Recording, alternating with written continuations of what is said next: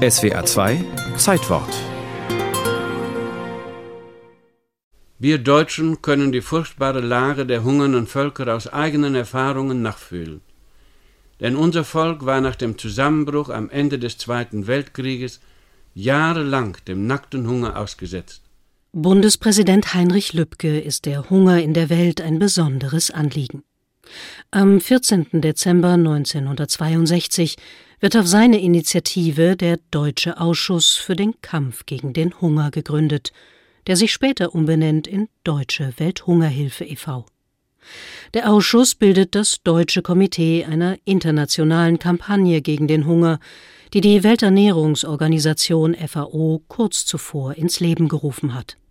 Denn während in den Wirtschaftswunderländern nach dem Krieg wieder reichlich Essen auf den Tischen steht, sieht es in vielen Teilen der Welt ganz anders aus. Diese Zeit war geprägt von großen Hungersnöten in China zum Beispiel. Das waren aber auch schon die ersten Hungersnöte in Afrika, in Äthiopien, Biafra, in Nigeria.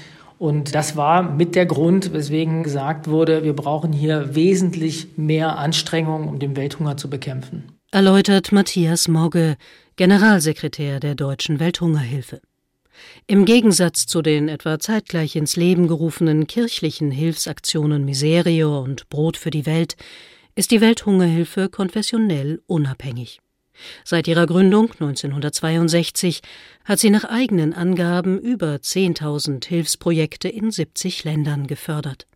Ein Leitprinzip war dabei stets die Hilfe zur Selbsthilfe. Es ist beileibe nicht so, dass wir den Menschen sagen müssten, jetzt helft euch doch mal selber, sondern das wissen die ganz genau. Wir versuchen eigentlich, ihre Initiativen aufzugreifen zum Beispiel eine Schule zu bauen, ein Bewässerungssystem anzulegen oder einfach eine verbesserte Landwirtschaft auf den Weg zu bringen, die es ihnen ermöglicht, sich gesund zu ernähren.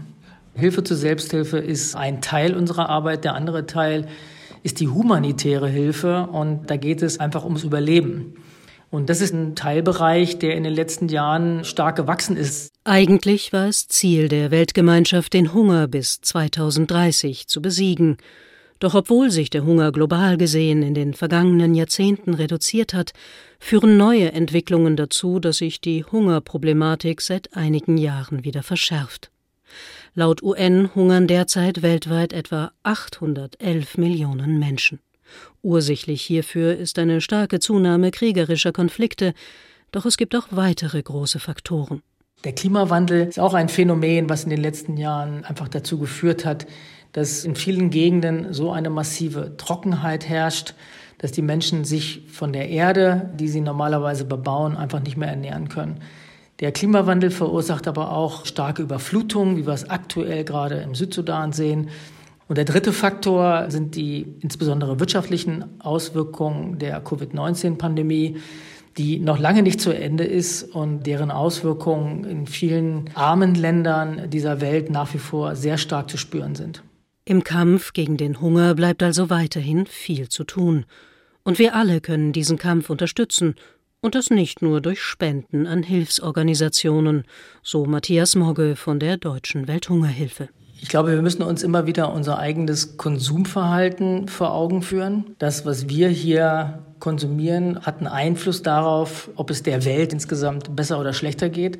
Es gibt natürlich diese Verbindung zwischen einem Kauf eines fair gehandelten Produktes und fairen Arbeitsbedingungen dort, wo dieses Produkt hergestellt wird. Da kann jeder Einzelne etwas dafür tun, viel bewusster einzukaufen und wirklich auch nur das zu kaufen, was wir wirklich verzehren können.